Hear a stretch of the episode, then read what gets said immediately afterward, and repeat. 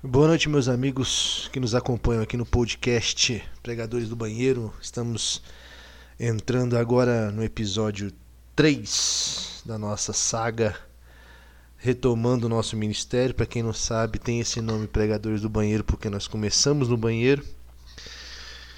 E durante esses 10 dias de batalha contra esse Covid-19, para quem não sabe ou quem não está antenado ao que está acontecendo, nós estamos enfrentando né, uma verdadeira batalha contra esta, esta pandemia, contra este vírus, né, que nós não sabemos se foi plantado, se não foi plantado, se veio da parte dos homens ou se é do plano espiritual, né? Se é de lá eu não sei, se é daqui eu não sei, né? Só sabemos que está arrebatando vidas, está amedrontando casas, está colocando em xeque muitas coisas. E por essas e outras eu nós temos bastante tempo, né, para estarmos meditando na palavra do Senhor. E há dias e há dias o Senhor tem me trazido o Senhor tem trazido ao meu coração esta palavra que eu vou compartilhar nesta noite com os irmãos. Que por sinal ela é muito conhecida, ela é uma história que traz três personagens, né? Ana, Penina e Eucana, duas mulheres e um homem. Eucana é o marido dessas duas mulheres, das quais, como diz a palavra do Senhor, elas eram inimigas no sentido de que uma poderia ter filho e outra não, e por esse motivo, Penina, por ter condições de ter um filho, ela se julgava melhor do que Ana. Mas na verdade, quando nós vamos observar a história, não é pelo fato de Penina poder ter filho que ela se contrapõe a Ana. Ela usa esse fato de poder ter filhos para tentar desestabilizar uma união do qual Eucana tinha com Ana, né? Eucana ele amava Ana ao ponto de não posso dizer tratá-las de maneira diferente porque não porque eu poderia estar infringindo uma lei, mas Eucana amava tanto Ana que ele tinha uma especialidade, ele tinha uma aproximação maior com Ana do que com Penina.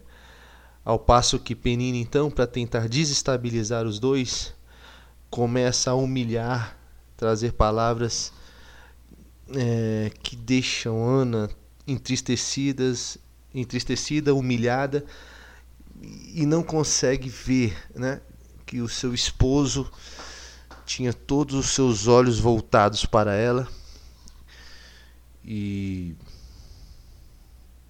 ao ponto dela ficar depressiva, entristecida com com este embate. E a Bíblia diz em 1 Samuel capítulo 1, traz toda essa história que Eucana uma vez foi para um determinado lugar para sacrificar, para festejar, né? E acontece que naquele momento de festa, Ana então não quis participar, não quis comer, chorava muito. E não tem nada pior, né, do que você estar numa numa vibe, né? Num, numa áurea, em, num ânimo, numa energia, e a pessoa que você tanto ama e que e queria que estivesse na mesma na mesma posição que você, no mesmo ambiente, não está.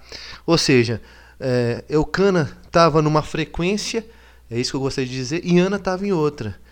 E eu fico imaginando aqui, meu Deus do céu, com Ana fazendo aquela cara feia, né? É, Eucana alegre, né? todo feliz com aquela situação, adorando, exaltando o nome do Senhor, e Ana com a cara feia, fechada, chorando, entristecida, sem falar nada. Eucana pegava a melhor parte de, de todo o sacrifício e dava para a esposa que, que, que amava Ana. E Ana dando de ombros para aquilo, ao ponto de que Eucana chega e fala: Ana, o que está acontecendo? É claro que Eucana sabia o que estava acontecendo. É claro que ele, ele não era bobo. Ele sabia do embate entre as duas. E ele faz quatro perguntas que a princípio você pode interpretar como óbvias, mas elas são muito mais profundas do que ela parece. E é dentro dessas perguntas que eu gostaria de trazer exatamente aquilo que o Senhor colocou no meu coração. Porque, irmãos, insisto, insisto, como é ruim você viver em sintonias diferentes. A Bíblia diz que duas pessoas com pensamentos diferentes, elas não podem andar juntas. Ou seja, para aquela adoração também surtir efeito, Ana também teria que estar envolvida naquele, naquele ato. E o que a gente percebe é que Ana estava preocupada com a sua situação ao ponto de deixá-la cega com tudo o que estava acontecendo em sua volta.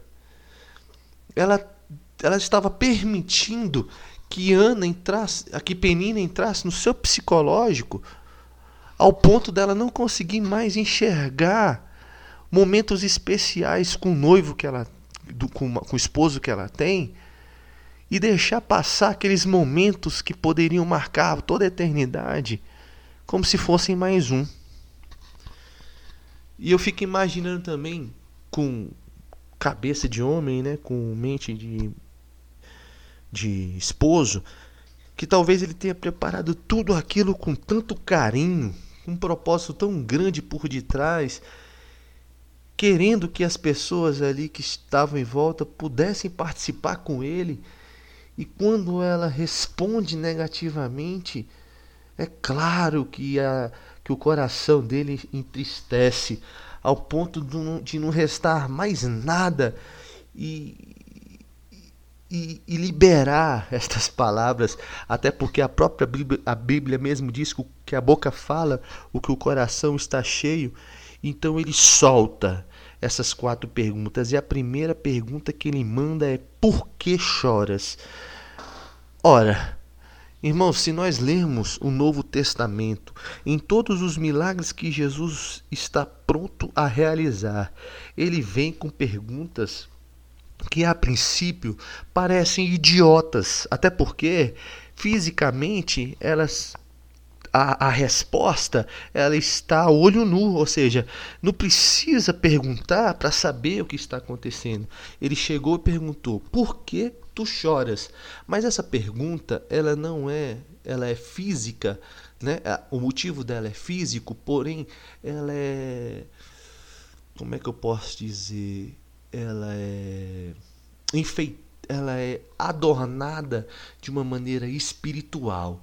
Ela pode ter começado com uma percepção física, porque o rosto dela, a própria Bíblia mesmo diz que uma promessa tardia ela, entriste, ela adoece os ossos, mas quando ela é cumprida, ela formoseia o rosto, ou seja, a cara feia que Ana estava fazendo era nítido, né? Era óbvio porque ela não podia realizar o sonho que este sonho teria que ser de um casal, ou seja, é um sonho que deveria ser um sonho é, de mais de uma pessoa, mas esse sonho não é do casal. Esse sonho é uma vontade intrínseca do coração de Ana. É Ana que se sente inferior por não poder ter filho, porque o seu marido pouco lhe importava se ela dava filho ou não. O marido amava ela pelo que ela era, não pelas limitações que ela tinha. Então, eu já abro parênteses aqui para você, meu irmão, minha irmã, você que está me ouvindo, em nome de Jesus. Jesus ele é perfeito, ele é maravilhoso, ele é conselheiro, ele é o Pai da eternidade, ele é o príncipe da paz. Ele é o Deus Todo-Poderoso. E se nós ficarmos aqui trazendo definições para esse Jesus, nós vamos ficar a noite inteira neste episódio. Mas ele te amou, não é porque você é bom, não. E ele também não vai deixar de te amar porque você é a pior pessoa deste mundo, não. Ele te ama pelo simples fato de você existir, de você ser o maior projeto que a Santíssima Trindade se uniu para poder realizar. O amor de Jesus, ele vai além daquilo que você pode ou não fazer. O amor de Jesus, ele vai além daquilo que você tem de qualidade ou de defeito. Entenda isso que o amor de Deus, ele é tão grande que a nossa nossa, o nosso vocábulo não consegue traduzir exatamente aquilo que é o amor de Deus. Ele transcende, ele tudo que você for fazer de bom não vai não vai não vai é, equalizar esse amor, mas também tudo que você for fazer de ruim não vai impedir que este amor te alcance. Romanos mesmo diz: nem a altura, nem a profundidade, nem os anjos, nem os demônios, nem o mar, nem o ar, nem a tristeza, nem a alegria, nada, nada absolutamente, nem a espada, nem a vida, nem a morte, nada nos separará do amor de Deus. Então a pergunta que o marido lança para a mulher, ela parece ser óbvia aos olhos físico, porque ela está chorando pelo sonho que ela não pode realizar. Ela se julga pequena por aquilo que ela não pode fazer. Mas esta pergunta ela se torna importante quando nós olhamos para o plano espiritual que ela está fazendo. Ora, é óbvio que o marido sabia que ela estava chorando por este motivo. Ele não é idiota, ele não é cego, ele não é burro. Ele sabe o que está acontecendo. Assim como Jesus, quando ia operar um milagre e que chegava perto daquelas pessoas, ele sabia o que aquelas pessoas precisavam, mas ele mandava, ele falava para que a boca confessasse a sua pequenez, confessasse aquela situação de mediocridade, de impotência, para que a glória do Senhor, aleluia, fosse resplandecida, fosse fosse é, notada, para que o poder e a glória entrassem em ação. O marido, quando chega para Ana e pergunta: Ana, por que tu choras? Tem uma coisa muito boa por trás dessa pergunta. É, para quem e para que que você está chorando? Essa pergunta ela é espiritual, sabe por quê? Porque Ana chorou, chorou por causa de Penina, chorou na presença de Eucana, chorou no templo, chorou na presença do sacerdote, mas em nenhum momento Ana chorou para quem poderia resolver a sua situação. E aqui eu abro um parênteses, irmãos e irmãs que estão me ouvindo, em nome de Jesus, quantas e quantas vezes nós choramos para pessoas que não são capazes de solucionar os nossos problemas. Quantas vezes nós procuramos as pessoas achando que quem governa as nossas vidas são seres humanos? Eu sei que muitas das vezes nós procuramos pessoas que são inclusive autoridades dentro daquilo que você é, está precisando. Ana, por exemplo, se tivesse um médico especialista, é óbvio que ela estaria chorando na frente do médico, aguardando que aquele médico teria resposta. Mas nós, principalmente nós, e eu tenho certeza que você que está me ouvindo também, dificilmente choramos para aquela pessoa que é capaz de fazer o impossível em nossas vidas. Irmãos, eu posso falar disso até mesmo nos nossos cultos para quem é evangélico, missa para quem é católico. Dificilmente hoje você vê alguém se emocionar com a pregação do pastor ou do padre. Dificilmente você vê alguém hoje levar lenço, louvado seja o nome do Senhor, para para limpar os olhos com as lágrimas que surgem quando você sente aquela doce e maravilhosa presença de Deus. Antigamente as pessoas andavam com lenço no bolso. O meu avô mesmo era um que quando ia para o culto, a minha avó também, ela levava o lenço no bolso, dentro da Bíblia, porque ela sabia que com aquela palavra, com aquela presença, ela iria chorar. Chorar de alegria, chorar quando nós estamos na presença de Deus, nós choramos de alegria, choramos porque porque nós somos pecadores, choramos porque não merecemos estar na presença de Deus, choramos pela nossa mediocridade, choramos pelos nossos sonhos realizados e não merecemos que eles fossem realizados, choramos por estes sonhos que não foram realizados e sabemos que talvez não merecemos que eles sejam realizados ou que nós queríamos muito que ele fosse realizado, enfim, por N motivos, mas que hoje em dia não existe mais esse tipo de coisa. Irmãos, cultos viraram verdadeiras sessões de terapia, onde os pastores, muitas das vezes, e os pregadores, eu vou colocar como pregadores, deixam de falar para é, a palavra de Deus para passar a, a, a falar uma palavra de alta ajuda. Se se permitem escolher palavras para que as pessoas saiam do culto com o seu ego inflado, mas sem que o seu caráter e, e o seu interior seja tocado. Porque essa é a intenção verdadeira da palavra. É esse o nosso objetivo como pregador da palavra é fazer com que a palavra venha para edificar, exortar e consolar, é fazer com que a, a palavra venha como uma espada de dois gumes e dois gumes e passe a tua carne, atingindo a tua medula, fazendo divisa entre a carne e o espírito. É isso que nós devemos fazer. E quando então eu, eu entro nessa situação em que nós estamos chorando pouco para a pessoa que pode realmente resolver a nossa situação, eu estou aqui conclamando a igreja no meio de uma pandemia que nós não devemos chorar porque um ministro foi mandado embora. Nós não devemos chorar porque o nosso líder do executivo fala uma coisa e o nosso e o, e o líder do legislativo, que é a pessoa, né, fala outra. Nós não devemos chorar para seres humanos porque eles não são capazes de fazer nada por nós.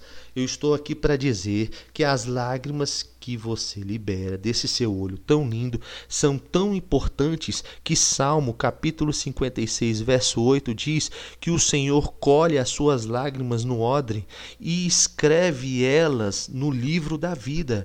Eu quero dizer para você que as suas lágrimas são tão importantes que elas conseguem falar, expressar, porque a, a lágrima, quando ela é um choro, é, certo para a pessoa certa, quando ela é um instrumento certo, né? Ela a lágrima, ela é, ela se torna a expressão da alma.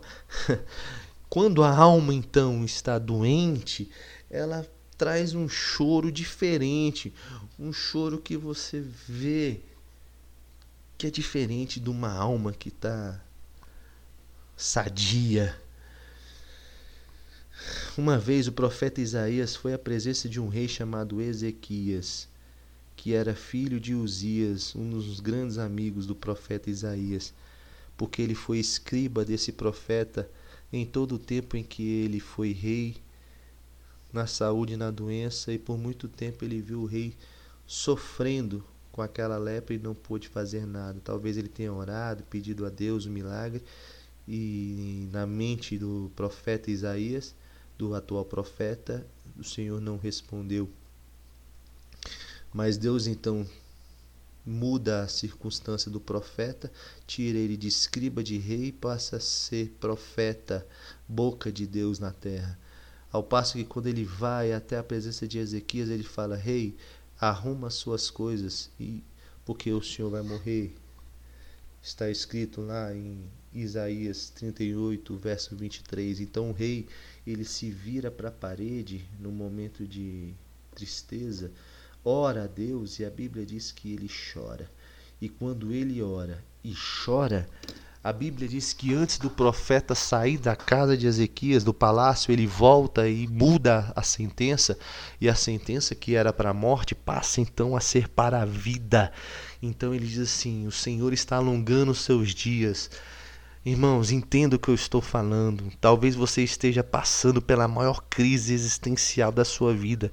Talvez você esteja aqui me ouvindo e já procurou psicólogo, psiquiatra, já procurou a médico, já procurou todas as coisas, mas você nunca dobrou o teu joelho no chão e nunca falou com Deus que é poderoso e que nunca saiu do controle da situação. Eu estou aqui para lembrar você, e eu sei que você sabe disso, que o Deus que você serve, ele é o Deus todo todo-poderoso, ao ponto de ser indagado por Moisés assim: é, a que nome? A, em nome de quem eu irei?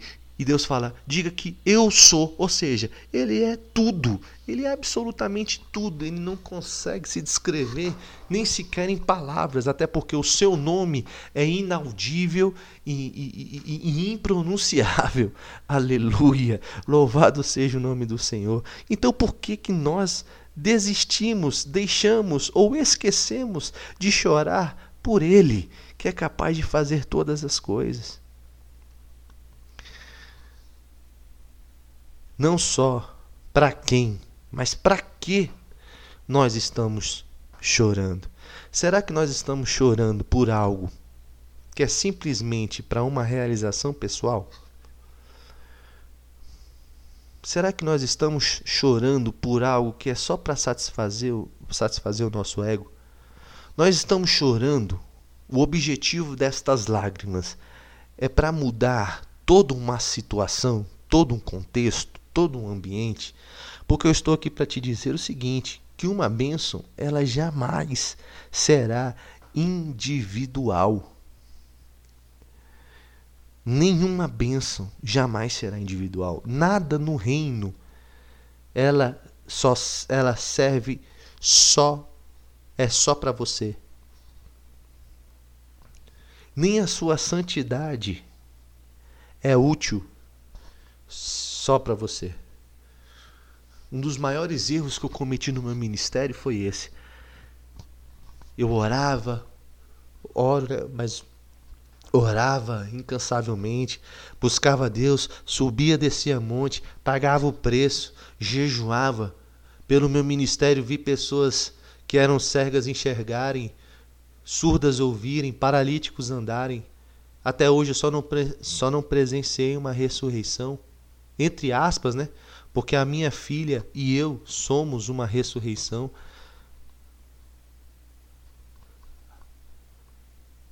E eu cheguei no nível que eu achava que eu era tão santo, tão santo, tão santo, que eu não precisava me relacionar com as pessoas que estivessem no mínimo no mesmo nível que eu.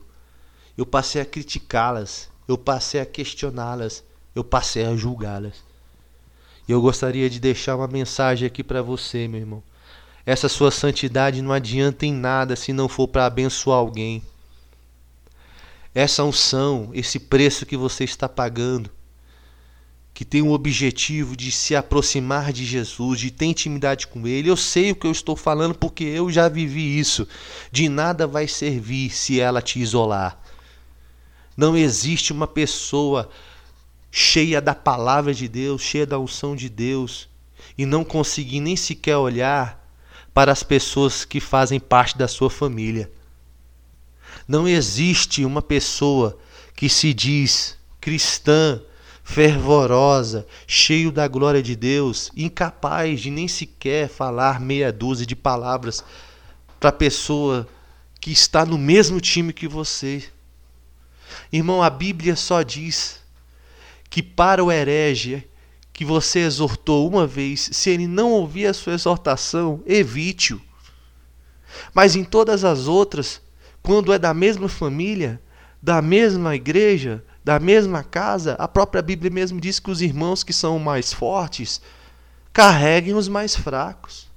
Ou seja, perceba que em toda a palavra traz comunhão. E comunhão é isso, é troca de relacionamento.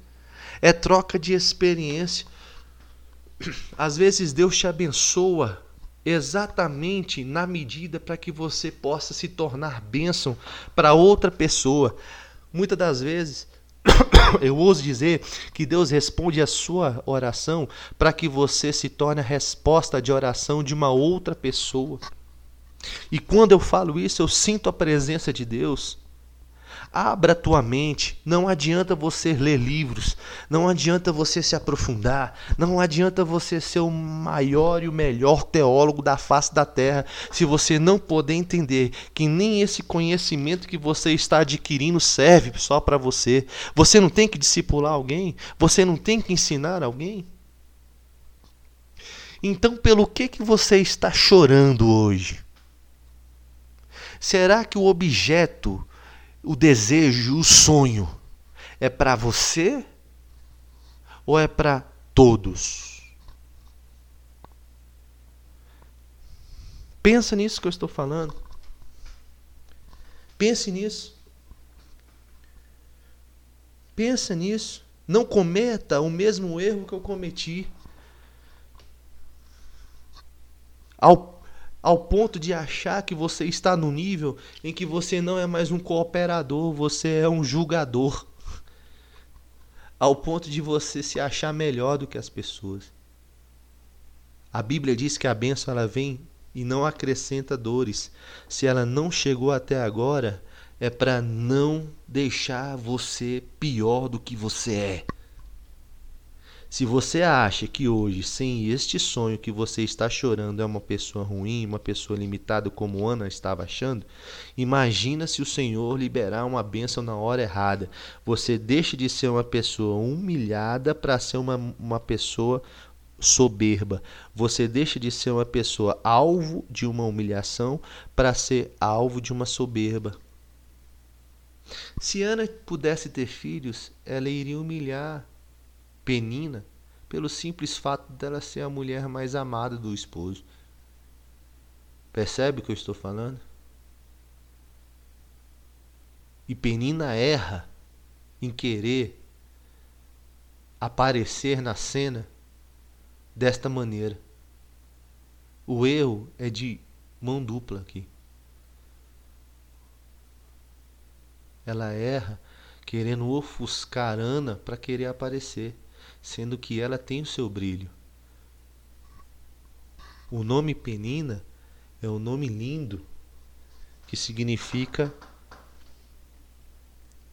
pérola. Ou seja, ela tinha o seu valor. Então, para que, que ela queria ofuscar o valor de outra pessoa em detrimento dela? E ao mesmo tempo, para que então Ana está chorando? Só para ter um filho? Só para mostrar para alguém que pode e que consegue? Que sentimento é esse, irmão, de vingança que está tomando no seu coração? Será que pelo que você está chorando, por aquilo que você está buscando, é para provar alguma coisa para alguém?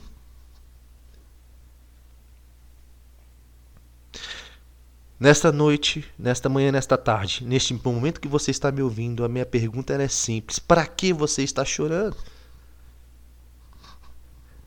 Para quê? Qual é o objetivo? Você está chorando como um filho maduro ou como uma criança mimada na presença do pai? A lágrima ela tem que ter um objetivo, ela tem que ter um motivo que vai além do seu próprio umbigo. Ela tem que ter um alvo que atinge o coração de Deus ao ponto da glória dele resplandecer sobre uma coletividade.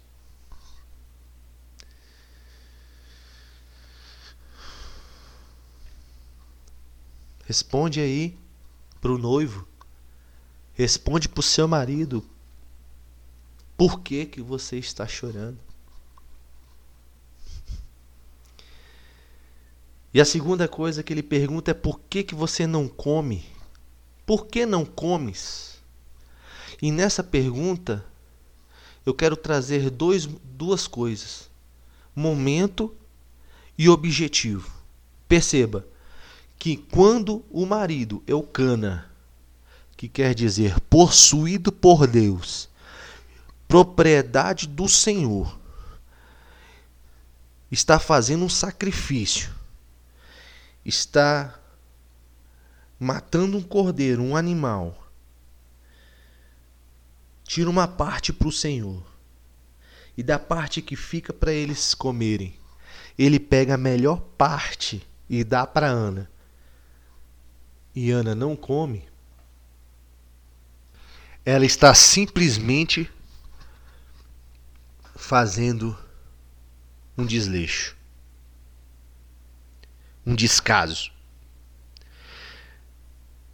É igual você visitar a casa de um parente e o parente colocar aquele doce de leite, aquele queijo, aquela comida gordurosa que é tão gostoso, mas você não vai comer porque você é fitness. Você, para a cultura mineira, você fez algo extremamente mal educado. Você não virou as costas para a comida. Não. Você virou as costas para quem colocou a comida, porque o intuito dele não foi te engordar. O intuito dele foi te, te mostrar o tanto que você é bem-vindo na casa dele. É te agradar. Percebe o que eu estou falando? Então, no momento que ele queria agradar, ah, eu não vou comer. Ué, tem momento para tudo nessa vida. A própria Bíblia diz em Eclesiastes capítulo 3 que tem tempo para tudo. E por um capricho, naquele momento, foi inadequado não comer. Ao passo que o jejum, somado com oração e lágrima, é uma bomba atômica no plano espiritual para realizar sonhos. Eu estou aqui para te dizer que você está no lugar errado, na hora errada e no momento errado. Vou dar um outro exemplo para vocês. A gente fica sem comer para poder ficar bonito, a gente fica sem comer porque não tem o um dinheiro para comprar, a gente fica sem comer por um monte de justificativas, por um monte de motivo, por um monte de razão. E aí o presidente da República desse país, da República Federativa do Brasil, que nunca na história desses mais de 500 anos, ninguém nunca como líder chamou esta nação para jejuar, o povo ri. Sinal de que quando você luta na sua casa, você não jejua. O povo do século XXI perdeu uma das maiores armas. Já não chora, dificilmente ora e não jejuma. Como é que nós, que se, diz, que, que, que se chamamos cristãos, queremos vitória? Como é que nós, que se, que se dizermos ser filhos de Deus, não usamos as armas do nosso reino para que ele seja manifestado nesta terra. Irmão, você não é chamado embaixador de Cristo à toa, não. Você não é chamado de ministro da palavra à toa, não. Você é chamado de nação eleita, de sacerdócio real, não é para ficar bonito e encher o teu ego, não.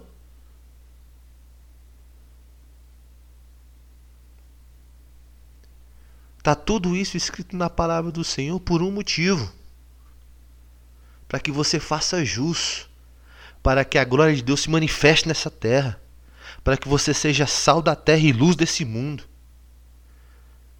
O mundo está precisando da igreja.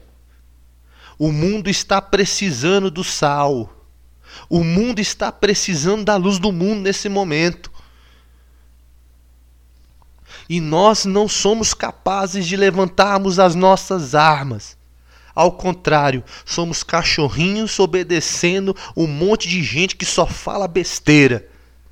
Nós não somos capazes de discernir quem é e quem não está certo.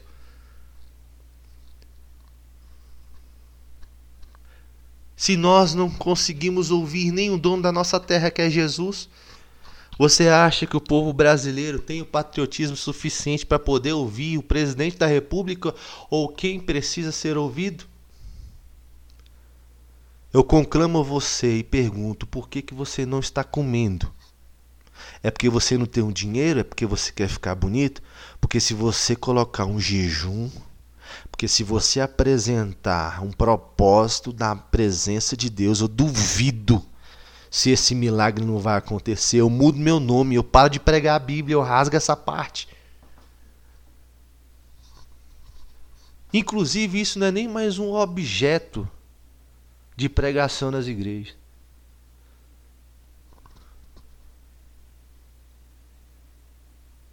O povo não jejua mais. O povo não enfraquece mais a carne para fortalecer o espírito. Por que, que não come? Por que, que agora você não quer comer? Porque eu prefiro mostrar que eu estou triste para todo mundo. Respondendo, usando o argumento da primeira pergunta, mas eu não quero permitir. Porque o jejum nada mais é do que você abrir o plano e dizer assim: entra nesse plano, modifica esse plano, realiza esse plano. Coloca a sua vontade nesse plano. Oração é relacionamento. Jejum é intimidade. Oração é trocar ideia. Jejum é impedir o distanciamento social com Jesus. Pelo simples fato, a matemática é simples o que nos distancia de Deus são os nossos pecados. É a nossa carne. Ao ponto que, se nós enfraquecemos ela e fortalecemos o espírito, ele se aproximará de nós.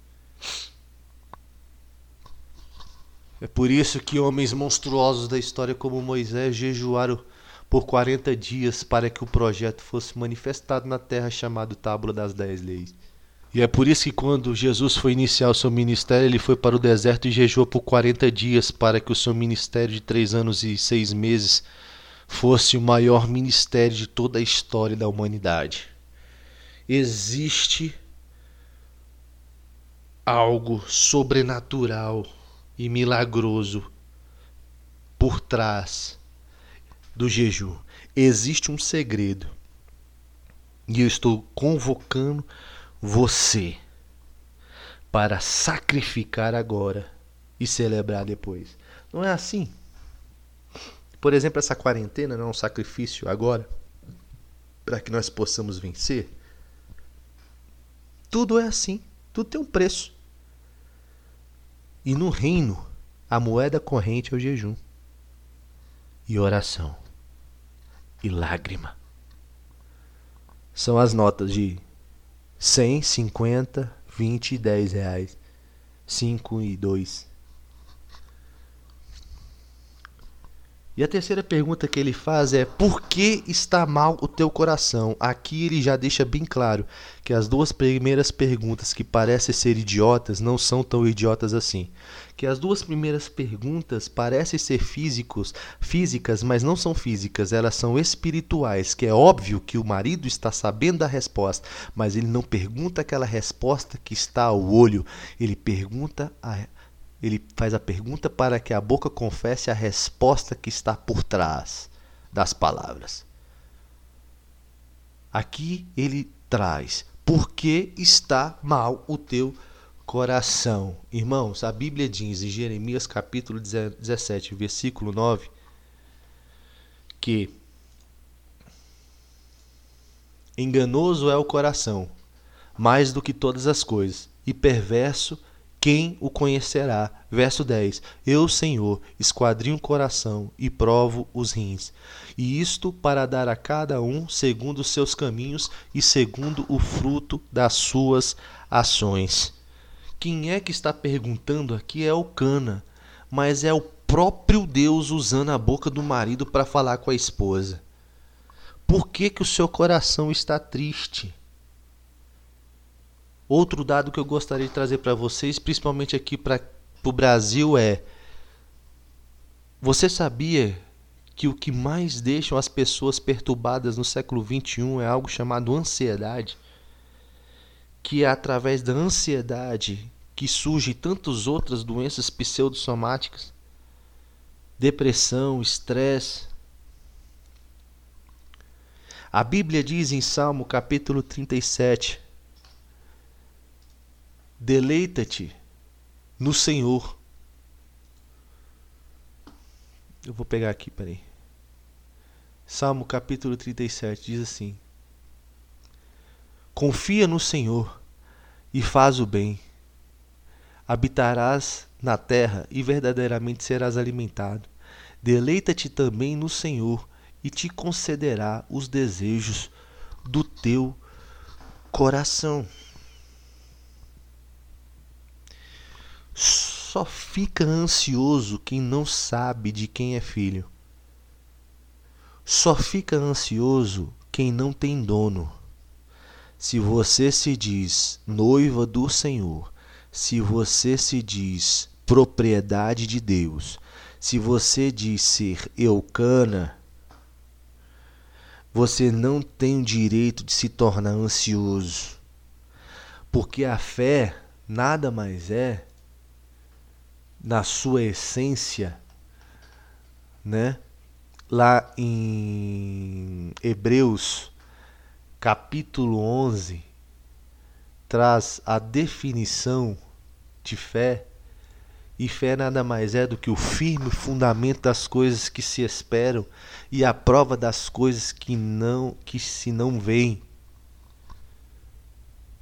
Ou seja, você tem absoluta certeza que aquilo que você está esperando vai acontecer.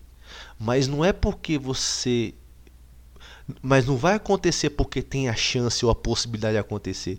Vai acontecer, mesmo que não tenham chance e possibilidade, porque você acredita que aquele que é capaz de fazer é imensamente poderoso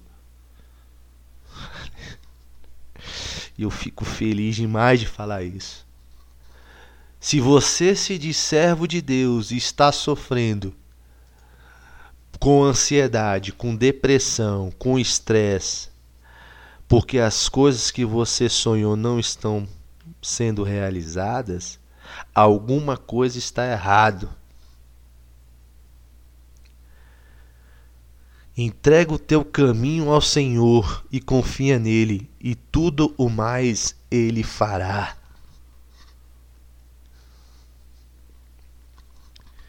A ansiedade tem algumas pilastras, como nervosismo, medo, a apreensão, preocupação. Irmão, pelo amor de Deus. O nervosismo a gente combate com mansidão, e mansidão é fruto do Espírito. Gálatas capítulo 5. O medo a gente combate com esperança, e esperança está em Romanos capítulo 5. A esperança, ela vem dos dias ruins, das tribulações. E da tribulação que você superou, que você aprendeu a perseverar, que você sabe que com paciência você vai alcançar, é assim que se surge a esperança. A apreensão só sente quem não sabe, quem luta por ele. Se ele se julga sozinho no campo de batalha, é óbvio que ele vai ficar apreensivo, preocupado. Mas você faz parte de um exército que nunca perdeu. Você joga num time que nunca soube o que é serviço, que jogou todas as Copas do Mundo, todas as finais e ganhou todas.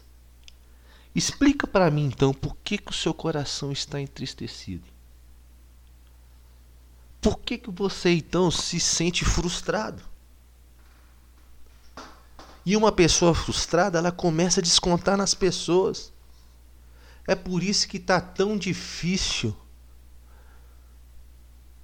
esse, essa quarentena.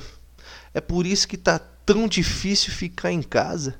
Porque o governo do país manda você se isolar dos estranhos e se aproximar dos parentes mas você passa a vida inteira amando mais quem você não conhece do que as pessoas que você conhece.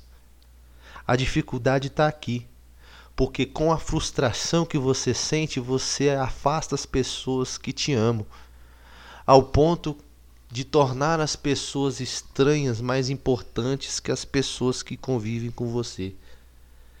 Você sorri para as pessoas que você não conhece, você é agradável com as pessoas que você não conhece, por causa de dinheiro, por causa de qualquer coisa, mas você não consegue ter o mesmo sorriso com a pessoa que você diz que ama, com a pessoa que você convive debaixo do mesmo teto e come o mesmo arroz que você. Você é uma pessoa para as pessoas que, estão estran que são estranhas, que não têm um convívio contigo, mas e você é outra com as pessoas que você tem um convívio. Eu quero dizer o seguinte, até quando que você vai ser assim? Até quando você vai tratar com amor as pessoas que estão lá só por aquilo que você tem a oferecer? Em contrapartida, você é falsa com as pessoas que têm um amor para te dar. Eu quero dizer, eu quero saber até quando vai ser isso. Até quando você não vai conseguir enxergar isso? E talvez você ouvindo isso que eu estou falando, você está falando assim: então essa palavra é para você também, pregador. É para mim também. Só que eu gostaria que você parasse de justificar os seus erros nas pessoas e começasse a ver os seus próprios erros. Até quando? Até quando você vai fazer filme no seu celular chamado Stories, né? Que agora o povo, a mania agora é fazer Stories. Até quando você vai fazer stories com um sorriso de orelha a orelha, perto de uma amiga que não sabe nem o que, que você passa ou deixa de passar, que não sabe quem é você? E você só sabe acusar a pessoa que você diz que ama. Que você só sabe apontar as falhas. Que você já não tem mais o respeito. Eu sinto a presença de Deus falando isso. O que está acontecendo? Por que, que o seu coração está assim, mal? Por que, que você não consegue mais enxergar a esperança?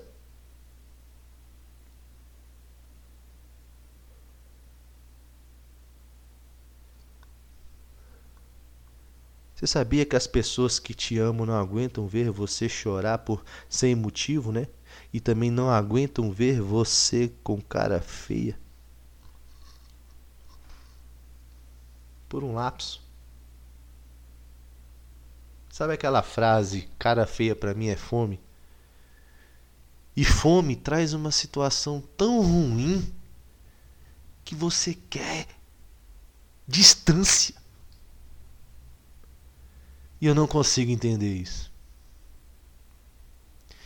Eu não consigo entender por que, que você abraça e beija alguém no rosto e não consegue dar um oi para a pessoa que é da sua família. Eu não consigo entender isso. Eu não consigo entender por que, que você trata uma pessoa tão bem porque ela tem dinheiro e a outra que te ama mas só o fato de não ter dinheiro você não trata da mesma forma. Eu queria saber por que, que você não consegue se relacionar com as pessoas que são sua mãe e seu pai também, pela lei. Da mesma intensidade que você consegue se relacionar com a sua mãe e com seu pai de sangue. Eu queria saber por quê. Eu queria saber por que, que você é uma pessoa dentro da igreja e você é outra dentro de casa. Você está entendendo que essa santidade não está servindo para nada? Profeta de casa pode não ter honra, mas continua fazendo milagres. Jesus quer te usar dentro dessa casa. Pelo amor de Deus, não se distancie das pessoas. Pelo amor de Deus. Não faça com que essas frustrações que estão acabando com o seu coração exterminem as suas relações. Não acabe com seus casamentos, não acabe com seus filhos, não acabe com seus parentes, com seu sogro, com a sua sogra, com a sua mãe, com seu pai, com seu irmão, com seus cunhados. Pelo amor de Deus. Escapa-te pela tua vida.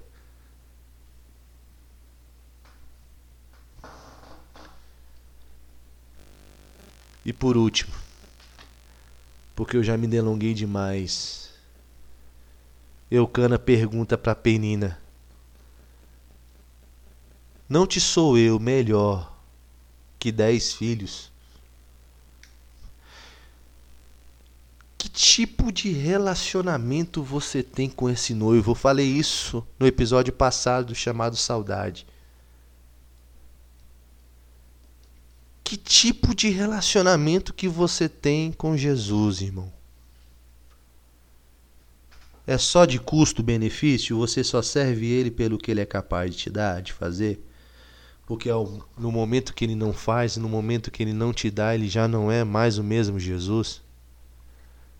E aí você é capaz até de procurar em outros lugares, em outros reinos, aquilo que venha satisfazer. Que tipo de relação que você tem com Jesus, irmão? É promíscua? Do tipo assim, eu dou meu dízimo e minha oferta e você é meu funcionário? Que eu já vi muita relação assim. Eu te financio e você faz as coisas que eu preciso fazer, que eu tenho que fazer. Que tipo de relacionamento você tem com esse Jesus, irmão? É um relacionamento de mão dupla, ao ponto que quando você exige, ele faz e quando ele te exige, você faz? Ou só é um relacionamento de mão única? Quando você exige, ele tem que fazer, mas quando ele te exige, você não faz. Irmão, essa pergunta aqui não é porque os filhos não têm a sua importância. Esta pergunta aqui ela foi feita porque quando você tem Jesus, você já perdeu tudo e você só tem ele. Quem se diz cristão, quem se diz servo de Deus, sabe o que eu estou falando. Teve que abrir mão de muita coisa, o preço foi muito alto. Quem está do lado de Jesus sabe o que eu estou falando. Quem tem intimidade com Ele sabe o que eu estou falando. Você tem que abrir mão de muita coisa: de emprego, de status, de sonhos. Para que Ele realize as coisas na sua vida, para que você possa ver muita coisa acontecer você precisa se desprender em muito de muita coisa. Você consegue entender que Jesus é suficientemente suficiente para você? Será que você consegue entender isso que só ele basta na sua vida? Que o principal é ele e o resto é resto, é acessório?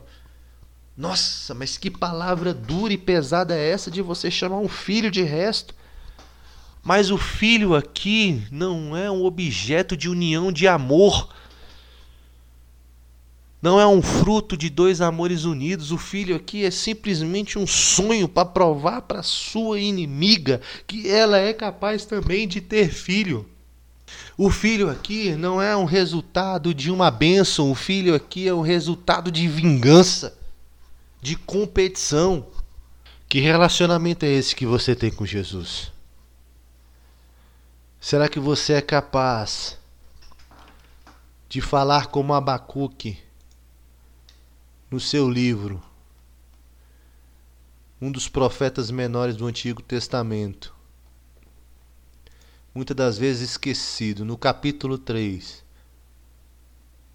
no versículo 17? Será que você tem esse tipo de relacionamento, dizer assim, porque ainda que a figueira não floresça, nem haja fruto na vide, ainda que decepcione o produto da oliveira e os campos não produzam mantimento, ainda que as ovelhas da malhada sejam arrebatadas e nos currais não haja gado, todavia eu me alegrarei no Senhor, exultarei no Deus da minha salvação. Será que você é capaz de dizer assim: ainda que o Covid leve tudo, ainda que eu fique falido, ainda que as pessoas que eu ame todas morram, ainda que eu perca tudo, ainda que eu fique pelado, ainda que eu fique nu, ainda que eu fique cego, careca e tudo quanto mais Jó falou para a esposa também, eu não vou negar Jesus. Será que você tem esse nível de relacionamento?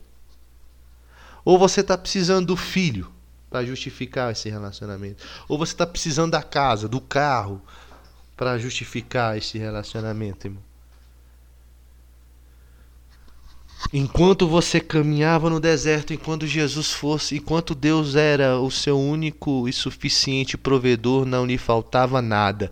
Nem sequer a roupa era consumida. A comida vinha de, do, da boca de, de, de, de, de corvo. Quando não era pão, era carne. Quando estava cansado de comer pão, ele mandava carne. Quando não estava cansado de carne, era pão. Beleza. Proteína e carboidrato era o que você precisava, porque Deus também é o dono da ciência da nutrição. Mas aí você, meu irmão, quer mel. O ser humano, ele é insaciável. Mas essa, insaci, essa, essa insatisfação, ela termina quando ele se aproxima da suficiência de Deus. Isso acaba. Tudo aquilo que ainda está nas tuas mãos serão pesadas ao ponto de ter que você de você ter que abrir mão delas. Escute isso. Se o dinheiro ainda pertence ao seu controle não ao controle de Deus, você vai perder ele. Se o seu emprego é porque você é bom pra caramba, você vai você está fadado ao fracasso. Agora, se o seu emprego é importante para que você abençoe pessoas, você vai continuar. Se esse dinheiro para você é importante para abençoar pessoas, você vai continuar tendo dinheiro. Você está entendendo o que eu estou falando? É isso. Entenda que Deus é maior do que qualquer benção que você possa ter. Acorde todo dia agradecendo: o noivo me ama, o meu marido me ama, ele me ama, ele me ama, o meu noivo me ama. Ele tem sempre o melhor para mim. Mesmo eu sendo estéreo, mesmo eu dando para nada, ele me ama. Ele me ama mais do que quem produz, mais do que quem engravida, ele me ama. Mais do que as pessoas que podem dar para Ele. Ele me ama, não pelo que eu, eu posso fazer, eu posso dar, porque nada é suficiente para Ele, mas Ele me ama pelo que eu sou. Se Ele me ama pelo que eu sou, Ele espera que você o ame pelo que Ele é. Se Ele te ama não pelo que você é capaz de dar, Ele espera que você o ame não pelo que Ele possa te dar. Surpreenda esse Deus e ele vai te surpreender. Eu quero terminar esta palavra orando por você. E obrigado por você ter ficado aqui até agora nesse podcast. Senhor Jesus Cristo, Deus poderoso, todos os dias eu peço para que o Senhor sare esta nação. E eu estou aqui para pedir, sare este povo que está ouvindo esse podcast. Senhor Deus eterno, enxugue as lágrimas. Senhor Jesus Cristo, sacia a fome de justiça, sacia a sede do teu povo de milagres, de sinais, de maravilhas e prodígios. Senhor Jesus, que esta palavra alcance milhares de pessoas, que o teu povo possa entender, Senhor, que essas perguntas parecem ser a princípio tão óbvias mas elas são extremamente profundas. Que o teu povo consiga enxergar a partir desse momento, não somente com os olhos carnais, mas com os olhos espirituais. Que o seu povo possa ouvir também da mesma maneira, que o seu povo possa falar, tocar da mesma maneira, que eles sejam canais de bênção, que eles sejam poder, que eles sejam, Senhor, sal da terra e luz do mundo, resposta de oração e que eles possam ser canais de bênção para esse povo. E que as frustrações dos seus sonhos passam a ser realizações dos sonhos de Deus. Se transformem em realizações de milagres do Senhor, porque Deus está pronto para abençoar, mas Deus não está pronto para realizar mimo de filho mal educado que só sabe berrar e fazer graça e vergonha aos pais na rua. É o que eu te peço, Senhor, em nome de Jesus. Amém. Que Deus te abençoe.